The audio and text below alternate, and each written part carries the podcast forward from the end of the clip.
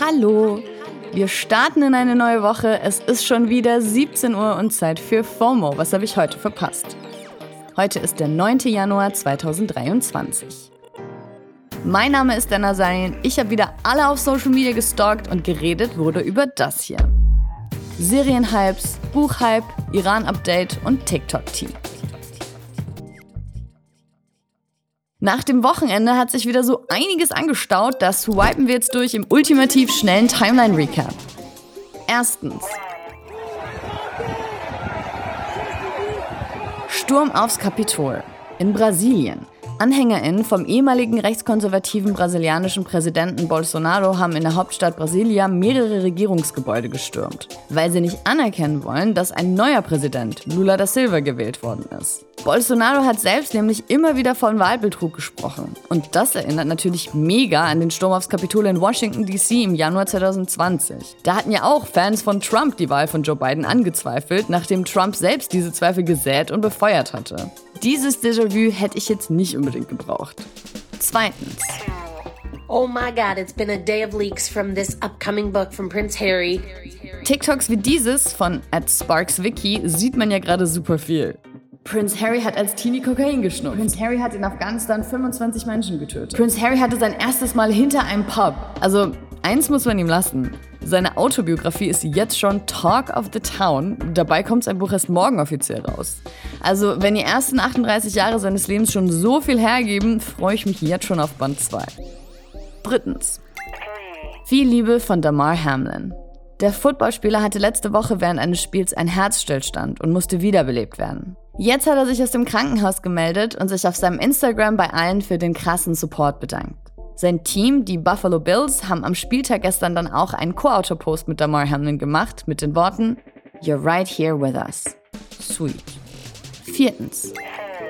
Halbautomatische Waffen sollen verboten werden. Innenministerin Nancy Faeser arbeitet zumindest an einem entsprechenden Gesetzesentwurf. Halbautomatische Waffen, also Waffen, die jeweils nur einen Schuss abgeben, wenn man sie auslöst, sollen dann nur noch gegen Waffenschein erhältlich sein. Kriegt man die gerade ohne Waffenschein? Alter. Fünftens. Zweite Staffel für Wednesday. Die Serie um Wednesday Adams war ein ziemlicher Hype letztes Jahr. Auf TikTok haben alle ihre Dance Moves nachgemacht und Netflix sagt, Wednesday ist die dritterfolgreichste Serie aller Zeiten also auf Netflix. Hätte mich jetzt auch stark gewundert, wenn es keine zweite Staffel gegeben hätte. Wann genau die kommt, ist aber noch nicht bekannt. Sechstens. Das Millennial Update. I want to uh, bring, I'm gonna bring, is uh, Eight Mile to television. Oh. In diesem Interview mit Big Boy hat 50 Cent gedroppt, dass er an einer Serie zu 8 Mile arbeitet. Für alle Nicht-Millennials an dieser Stelle, das war die Verfilmung von Eminems Leben und ist so vor gut 20 Jahren rausgekommen. Eminem selbst ist natürlich auch mit am Start. Aber auch hier wissen wir noch nicht, wann genau das alles kommt. Das war der ultimativ schnelle Timeline-Recap. Übers Wochenende habe ich wieder super viel zu Lager im Iran gesehen. Leider ist der Anlass mal wieder schwer zu ertragen. Am Samstag wurden wieder zwei junge Demonstranten in Iran hingerichtet. Mohammad Mehdi Karami und Seyed Mohammad Hosseini. Damit sind es jetzt schon vier Menschen, die im Zusammenhang mit den Protesten gegen das iranische Regime hingerichtet worden sind. Es gab international darauf viel Kritik. Also auf Twitter haben die USA und Kanada die Hinrichtungen aufs Schärfste verurteilt. Und auch unsere Außenministerin Annalena Baerbock hat getwittert, Zwei weitere schreckliche Schicksale, die uns bestärken, mit der EU den Druck auf Teheran weiter zu erhöhen. Solche Kommentare hören wir ja immer wieder, wenn es um Iran geht. Nur wirkliche Sanktionen gibt es halt nicht von Seiten der EU. Mehr dazu und überhaupt alles Wichtige zur revolutionären Bewegung im Iran könnt ihr übrigens im Podcast das Iran-Update hören. Der wird von den Journalistinnen Gilda Sahibi und Sarah Eslar gemacht. Kann ich wirklich sehr empfehlen. Dort zu Gast war auch die Moderatorin und Journalistin Susan Sareh. Sie begleitet und kommentiert auf ihrem Twitter und Instagram auch regelmäßig die Entwicklungen im Iran. Ich wollte heute von ihm wissen, was das iranische Regime mit den Hinrichtungen erreichen will.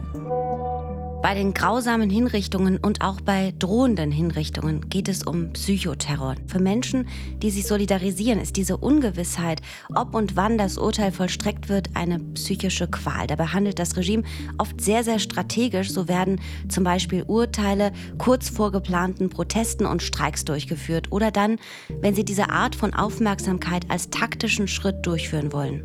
Und dabei müssen wir in den kommenden Wochen auch mit weiteren Hinrichtungen rechnen. Nach NGOs sind bis bis zu 20.000 Menschen in Haft im Iran aufgrund der Proteste. Viele sind zum Tode verurteilt worden. Du meintest ja gerade, dass Menschen auch kurz vor geplanten Protesten hingerichtet werden. Klar, dass Eltern dann versuchen, ihre Kinder davon abzuhalten, protestieren zu gehen. Das sind ja vor allem super junge Menschen zwischen 10 und 25, die da auf die Straße gehen. Karami und Hosseini wurden jetzt auch einen Tag vor dem Jahrestag von Flug 752 hingerichtet. Dazu waren auch landesweite Proteste geplant. Kannst du uns dazu ein bisschen Kontext geben? Vor zwei Jahren, am 8. Januar 2020, da wurde ein Passagierflugzeug unterwegs von Teheran nach Kiew, die Linie PS 752, knapp drei Minuten nach Start vom Flughafen in Teheran, mutmaßlich von zwei iranischen Luftabwehrraketen abgeschossen.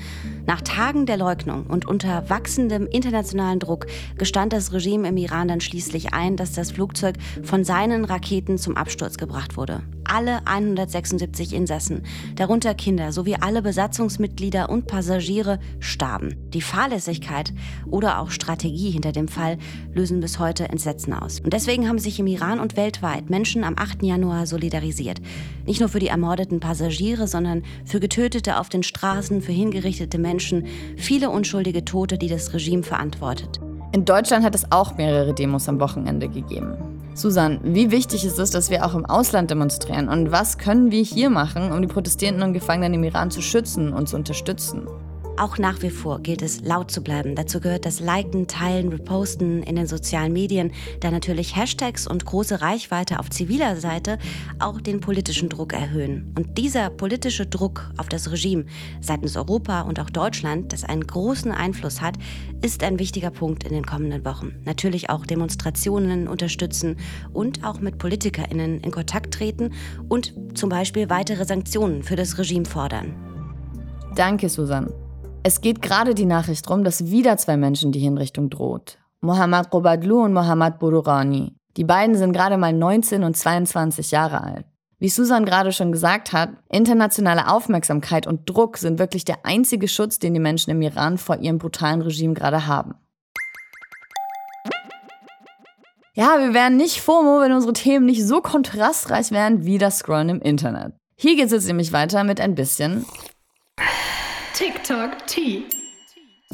Da geht gerade ein Video viral, was zwei Interviews von Taylor Swift gegenüberstellt. Eins von 2019. When I was like 23 and people were just like deciding that my songwriting was like a trick rather than a skill and a craft. Da spricht sie mit Zane Lowe darüber, wie krass ihr lange ihre Fähigkeiten abgesprochen wurden und ihr Songwriting quasi nur für Liebesleben reduziert worden ist. Und das zweite Video ist ein Interview von 2012, wo Talkshow-Host Ellen DeGeneres quasi genau das macht. So, which song is about Zach on the new CD? Um, there's nothing really about Zach on the CD because we didn't we didn't date. All right. So, yeah. Okay. Ellen ist im Interview wirklich super, super unangenehm pushy. Sie zeigt Helen dann sogar eine Slideshow mit Fotos und gibt ihr eine Klingel in die Hand, mit der sie signalisieren soll, welche Typen auf den Fotos sie gedatet hat. I don't know if I'm gonna do this. Yeah, you will. Taylor ist das alles mehr als unangenehm. Topmodel Emily Ratajkowski ist es auch aufgefallen und sie hat kommentiert, das ist so abgefuckt. Sie fleht sie regelrecht an, aufzuhören. Das Video hat insgesamt schon über 350.000 Likes.